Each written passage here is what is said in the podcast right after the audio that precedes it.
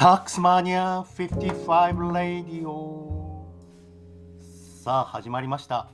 タックスマニア55のラジオ。ユーデミータックスクリエイターの税理士。細川武史です。ユーデミーベストクセラー講師の細川武史が皆さんに税金の話を中心に噛み砕いて分かりやすく情報を伝えます。長年国税調査官国税審判官外資のアドバイザー、大学教授等、特殊な税務の仕事を継続してきたタックスマニア55が、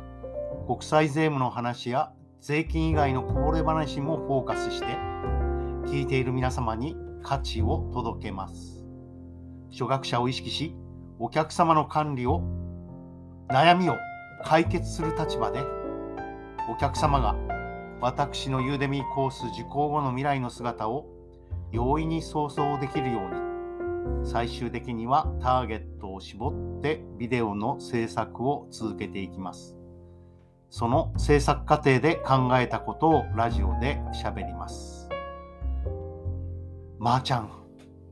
俺たちもう終わっちゃったのかな？バカ野郎まだ始まったばかりだぜ。そうではありません。まだ始まってもいねえぜ。ですね。映画の主人公の、えー、2人は会話するんですよね。そうです。タックスマニア55の物語は、えー、皆様の物語もまだ始まってもいないのかもしれません、モチベーションとタスク管理、え、今日は第199回。北上マッケンさんのラジオにヒントを得て喋ります。北上マッケンさんに言わせると、モチベーションは生き物だそうです。生き物といえば、えー、子供には見えていて大人には見えないものがあるという話を北上マッケンさんがされていました。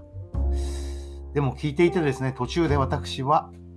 そのお話のオチが分かってしまいました。小鳥かなと思ったんですが、え電線に止まったカラスに話しかけていたんですね。え子供は見えないものを大事にします。私が公園でチャッピーや他の猫たちに語りかけていると、そしてチャッピーはよく泣く子なんで、私の語りに合わせてニャーニャーと泣き返します。お腹すいたの？にゃー。食べる？にゃおいしい？にゃカリカリでいい？にゃおじさんは猫と話せるんだねと、えー、そんなことを言っている子が小学校の12年ぐらいでしょうか。いて、えー、一生懸命私に話しかけてきました、え今度はまた違う子がですね話しかけてきたんですがやっぱりえー、母親とおぼしき人がですね、見ちゃいけませんと言ってですね、えー、無理やり手を引っ張って私から引き離していきました。えー、やっぱりですね、え知らない人が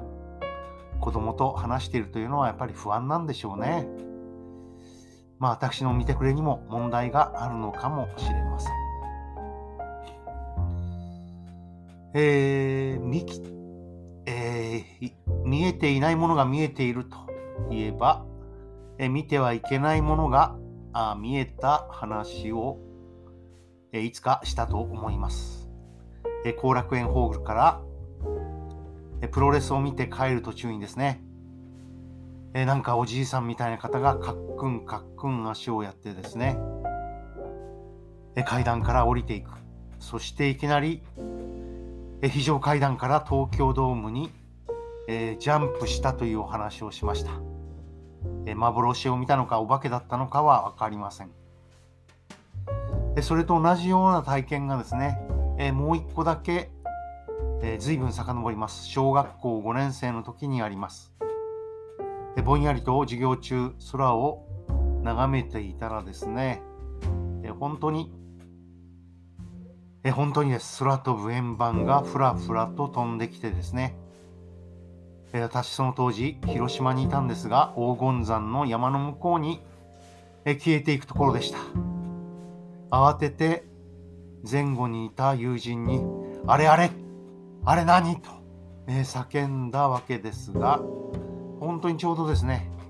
灰皿を裏返したような感じで最後にですねその灰皿がえ宙返りをしてその灰皿の下の部分にはですねえ丸い円がいくつかあったように記憶しております。空飛ぶ円盤は黄金山の山の向こうに消えていったわけですがえ興奮してしゃべる我々をですね非常に冷たい目というかバカにした態度で担任の三井という教員がですね接してえおまけにえ一緒に見た阿本君をですねお前細川にそそのかされされたんだろうと。お前細川が見たというから、えー、見た気になってるんじゃないかと。え一緒にいた山崎君はですねそんなことない。私も一緒に見たと言ってくれたんですがえ優等生だった阿本君はですね、え見ていないと。え証言を翻して、え私はクラスの中で孤立することになりました。いや、あの三井という教師は本当に嫌なやつでしたね。ええちょっと暗い思い出に浸ってしまいましたが、え本日お話したいのは、えモチベーションとタスク管理のお話ですえ。モチベーションの維持もですねえ、技術が必要だと言います。モチベーションを冷めさせない。サーフィンの波と一緒で、やることを明確化して、タスクの順番をしっかりと組み替えていく必要があります。タスクに執着し、タスクの順番を組み替えてみることです。北上真剣さんは午前中はお金を稼ぐことに集中して昼は少ししか食べないでコーヒーを飲んで午後は未来の構築や情報発信のコンテンツ作りをして夜はインプットを25分単位でやっているそうですマインドマップを活用し目覚まし時計で25分単位でインプットしていくということですよね。自分にしっかり向き合ってモチベーションは女神で生き物そしてそのモチベーションを冷めさせないためにはタスク管理という技術が必要というお話をされていました。でもちょっと私の場合ですね、えー、ちょっと今のところ特に11月12月はですね、えー、思うように仕事ができませんでした。えー、親族の世話に時間を取られ、え、かなり、精神的な重圧もあり、えそれに加えてですね、え大学院の、え論文指導の方にも、え結構なエネルギーを使ってしまいました。え思い切って、え仕事を整理して1月からはですね、え親族の世話も限定的にしてえ仕事に復帰したいと思っております。えモチベーションの維持も、えタスタスタスク管理のタスク管理の技術が重要。そして、え何よりもですね、え環境を整えることが大事という話でした。え自分に向き合って女神であり生き物であるモチベーションを大事にしてタスク管理の技術によって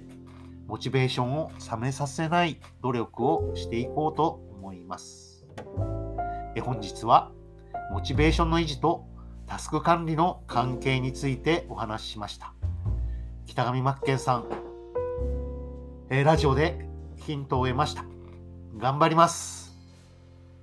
タックスマニア55レディオえ最後まで聞いていただき